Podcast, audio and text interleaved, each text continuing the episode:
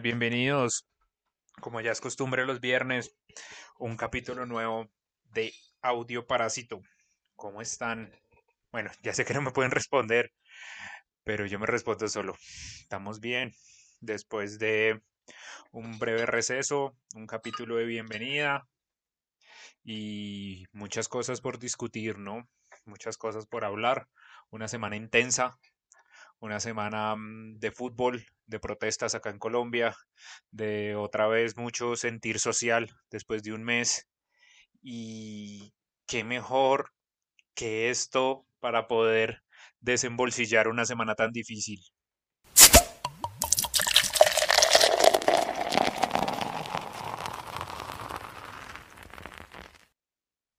Así es. Hoy con una buena cerveza, con buen blues de intro, una buena música y con mucho de qué hablar. Empecemos. Una semana que se vivió difícil en el mercado de valores. El bicho, Cristiano Ronaldo, desestabilizó la economía con un solo movimiento. Con solo no gustarle la Coca-Cola, hizo que perdiera la, la bolsa de valores, la acción de Coca-Cola buena parte de, su valor y ahora muchos jugadores técnicos toman parte, se hacen a favor, se hacen en contra, bebidas azucaradas, no bebidas azucaradas, bueno, está bien, es deporte, ¿no? No debería tener el patrocinio de algo que eh, no es muy bueno para la salud, no es muy bueno para la vida, como lo es la Coca-Cola. Mejor tomen cervecita. Pero sí, eh, increíble, increíble como el, como el fútbol de verdad supera todas las expectativas, supera toda la influencia. La persona más seguida en todo Instagram, Cristiano Ronaldo, eh, un fenómeno mundial, más grande, yo diría que más grande que incluso el mismo deporte. Personas que no gustan del fútbol lo conocen, al menos lo han escuchado un fenómeno completamente fuera de lo que estamos acostumbrados, fuera de la historia. O sea, el fútbol, los jugadores eran famosos, Maradona fue famoso, Messi es famoso, pero es que lo de Cristiano Ronaldo es algo completamente diferente. Es una fama ya exagerada. O sea, dicen que solo el 30% del mundo celebra la Navidad y creo que ya Cristiano Ronaldo es más grande que la Navidad. O sea, más del 30% del mundo lo celebra él. Es increíble, pero más que analizar todo eso, esa fama, que debe resultar incómoda, la verdad, es más como analizar el junte del fútbol con empresas, con, con visiones, con sentimientos, como esta felicidad que nos ofrece Coca-Cola, pero que a su vez solo son tácticas de marketing y que no hacen más que perjudiciar el, el, deporte y la salud de las personas. Por ejemplo, los que nos escuchan por fuera de Colombia les cuento, un tiempo para la primera década del, de los 2000, digamos 2006 creo más o menos, que el fútbol colombiano lo patrocinaba una marca de cigarrillos y la copa se llamaba la Copa Mustang, que son unos cigarrillos muy famosos acá en Colombia. Entonces, o sea, el fútbol patrocinando los cigarrillos, bueno, en su tiempo, George Best, uno de los mejores jugadores de Inglaterra, decía que después de entrenar siempre pegaba bien un cigarrillito y lo promocionaba. Y, pero en ese momento las marcas sacaban estudios científicos tergiversados que decían que el cigarrillo de hecho era bueno para la salud. Como pasó muchas veces con la Coca-Cola, con el azúcar, le echaban la culpa del sobrepeso a las grasas y pues ahora resulta o parece que el azúcar tiene un papel mucho más protagónico en nuestro sobrepeso y en la epidemia de sobrepeso que está tomándose el mundo, porque la mitad del mundo está gorda mientras la otra mitad no tiene nada que comer. Algo un poquito paradójico para el que le gusta el humor negro. Pero sí, o sea, ¿qué es esta convivencia del fútbol?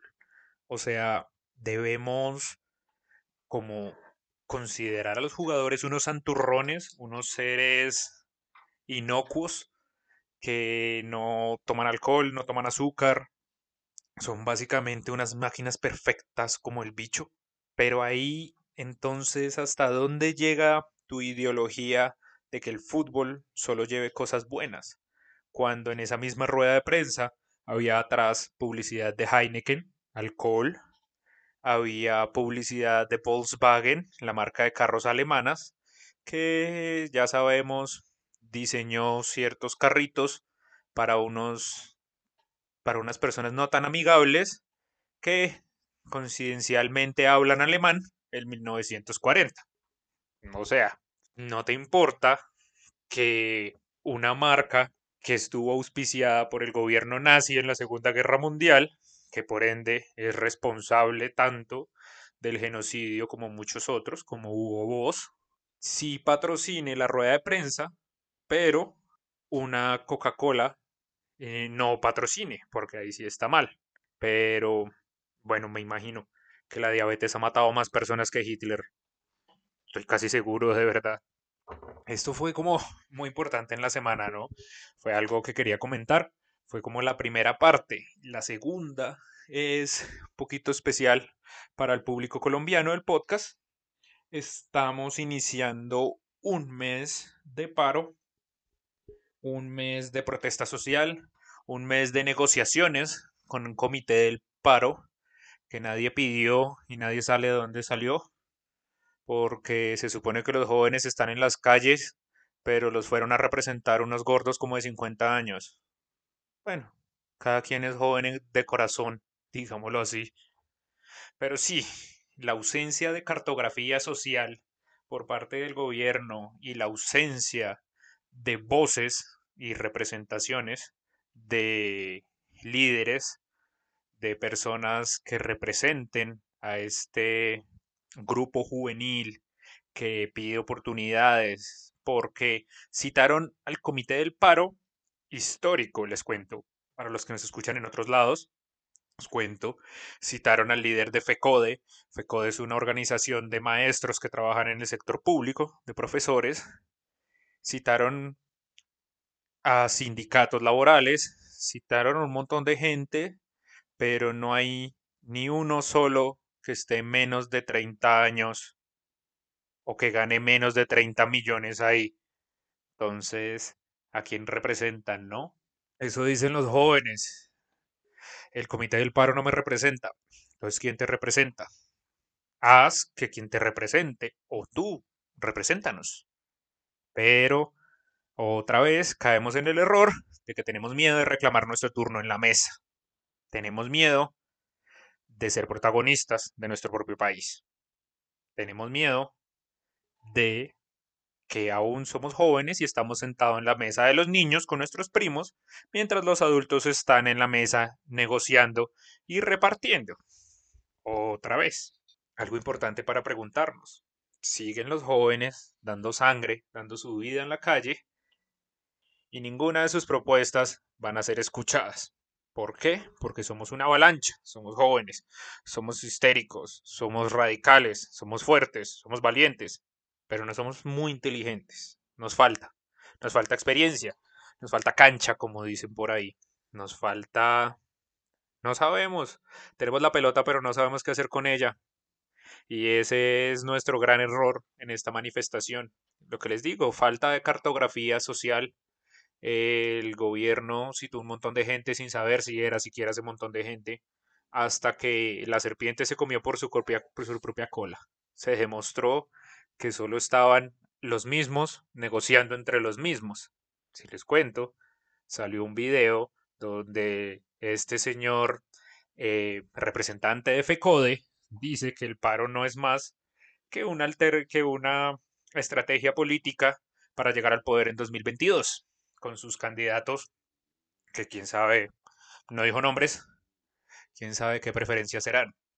Nos graban una reforma a la justicia que a todas luces parecía buena, parecía incluyente, parecía parte de la, implementación de la Constitución del 91, pluriétnica y reconociente de todas nuestras diferencias como colombianos, pero en realidad en su artículo 2 nos clava mil algo de nuevos defensores del pueblo municipales. Claro, ¿de qué tiene malo el defensor del pueblo? O sea, el defensor del pueblo es ese organismo extra cuando se inventó la división de poderes, pensemos en la Revolución Francesa, se crea, pues, como conocemos las ramas del poder público, ejecutivo representado por el presidente, legislativo representado por el Congreso o Parlamento, lo que tengan en sus países, los que hacen las leyes, los que las votan, y judicial, acá representado por la Fiscalía, que son pues quienes hacen cumplir, digamos, esas leyes, quienes arrestan a los malvados.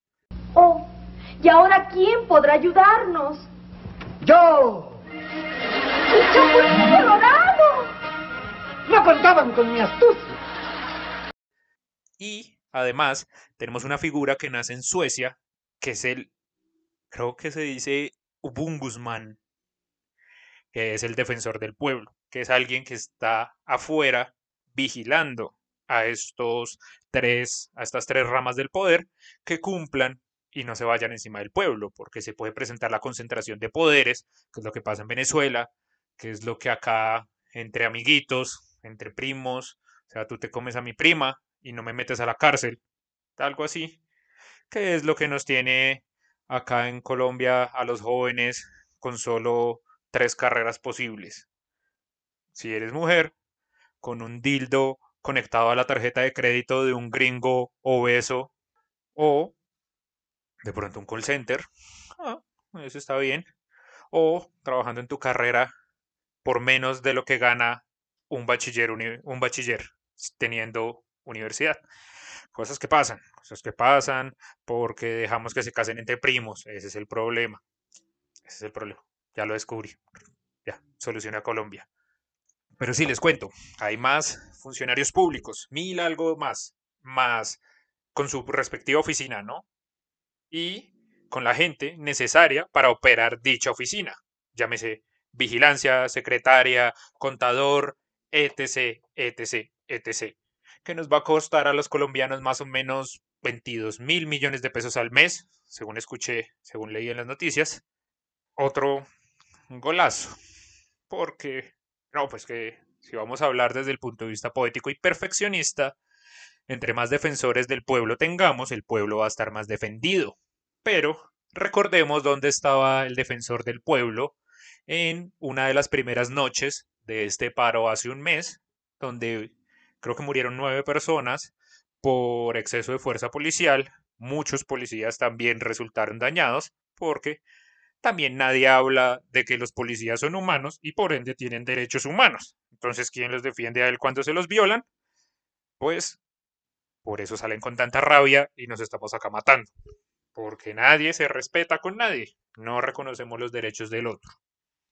Pero, les cuento, el defensor del pueblo ese día estaba en su finca de descanso en Anapoima, pronto remojándose los pies, viendo todo lo que pasaba por televisión, me imagino complicado, ¿no? Ahora vamos a tener mil más de esos, o sea, mil finca más en Anapoima. Si están en Anapoima, ojo, inviertan, inviertan que se va a poner caro el metro cuadrado de tierra, se va a complicar todo. Hagan piscinas, vamos a montar una empresa, vamos a hacer piscinas para nuestros defensores del pueblo, para que nos defiendan, tomando cervecita, viendo futbolito, desde sus piscinas en Anapoima, por supuesto. ¿Qué más les cuento que haya pasado esta semana? Hubo, lamentablemente, un atentado. Acá ciñámonos con la versión oficial. Yo no soy de creer mucho en teorías y cosas. Pero hubo un atentado, una organización, una construcción del ejército en el Cauca, creo. No estoy tan, no estoy tan seguro, lo que les diga es mentira. Y bueno, muchos dicen que es el inicio de la campaña presidencial de cierto partido, pero pues no lo sé. Tal vez es un llamado de atención de la verdadera Colombia, ¿no? Esta Colombia profunda, esta Colombia pluriétnica, esta Colombia indígena, que desde Bogotá no está novia. Más donde estamos grabando este podcast desde el norte de Bogotá, no se ve tanto esa, esa Colombia tan pluriétnica y bonita que planteamos en, el, en la Constitución del 91, ¿no? Que nos reconoce a todos los colombianos, todas nuestras razas, orígenes, lenguajes, Pero sí, esta Colombia está gritando, está llamando, nos necesita, necesita atención estatal. Mientras que acá, en Bogotá, en las ciudades, necesitamos menos atención estatal. ¿Por qué van a decir eso? Pues estamos mamados que nos controlen, estamos mamados de que se nos vengan encima, estamos... Es demasiado, son demasiados impuestos. Les cuento, se puso un proyecto de ley para subirle a los clubes, como Club El Nogal, Club Los Lagartos. No he tenido la oportunidad de estar en ninguno, pero son estos hermosos clubes donde se juega golf y se reparte el presupuesto del país. Estos clubes pagan menos impuestos en relación a porcentaje, ¿no?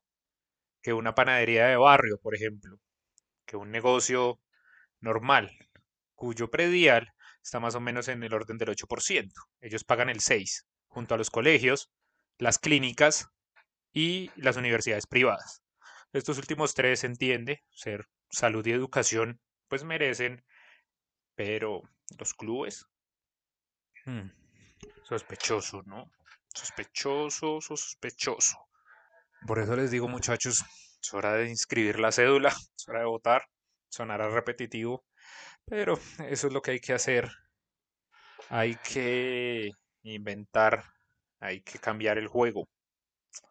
Hay que reclamar el lugar en la mesa y hay que aguantar, que ser fuertes, que dejar tanta violencia, que lo único que hace es darles motivos para que no presten atención. Eso es verdad. Y hay que pensar en lo razonable, pensar en la sociedad, pensar en la cultura, pensar, por ejemplo, la educación. Una opinión, un tema en el que yo tengo una opinión un poco controvertida.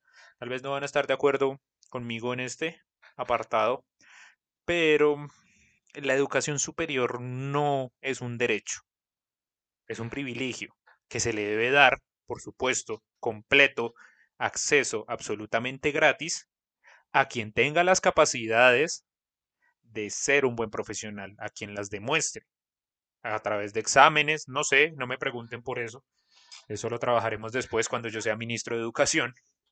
Claro, la educación debe ser absolutamente gratis, todos tenemos derecho a ser ingenieros, si somos lo suficientemente inteligentes y académicamente inclinados para ser ingenieros. Porque ¿qué pasa? Si hay educación superior, gratuita y universal, todos van a ser ingenieros y los ingenieros van a manejar taxi, porque no va a haber trabajo para todos. Es algo de una lógica básica. Por ende, sin discriminar estrato social o lo que sea, el acceso a la educación debe ser gratuito, pero para quienes logren tener esa inclinación académica, para quienes merezcan ese privilegio, no un derecho, un privilegio. Porque escuché, la verdad, esto sí es un rumor, que hay menos ingenieros por cada 100 habitantes y menos abogados por cada 100, 100 habitantes en Alemania que en Colombia. O sea, significa que acá somos más profesionales, más educativos. Nos llevamos en derecho y en ingeniería los alemanes. ¿Qué? Impresionante, ¿no?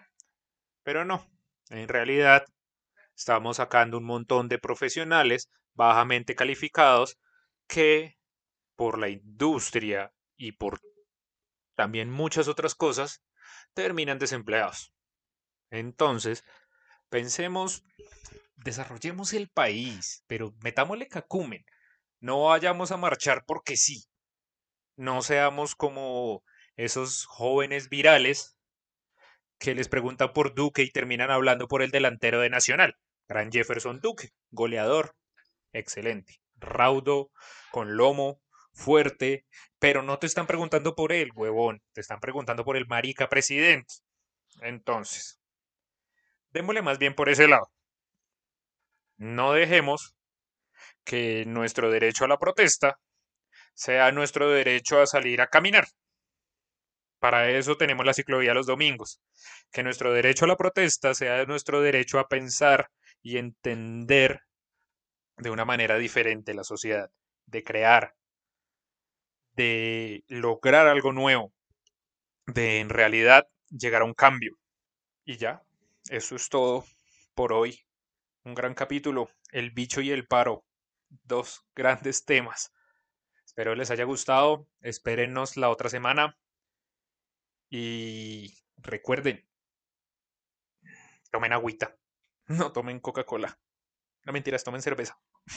Patrocinada por Audio Parásito. Yo soy Fabián Líbano y esto fue Audio Parásito. Feliz semana.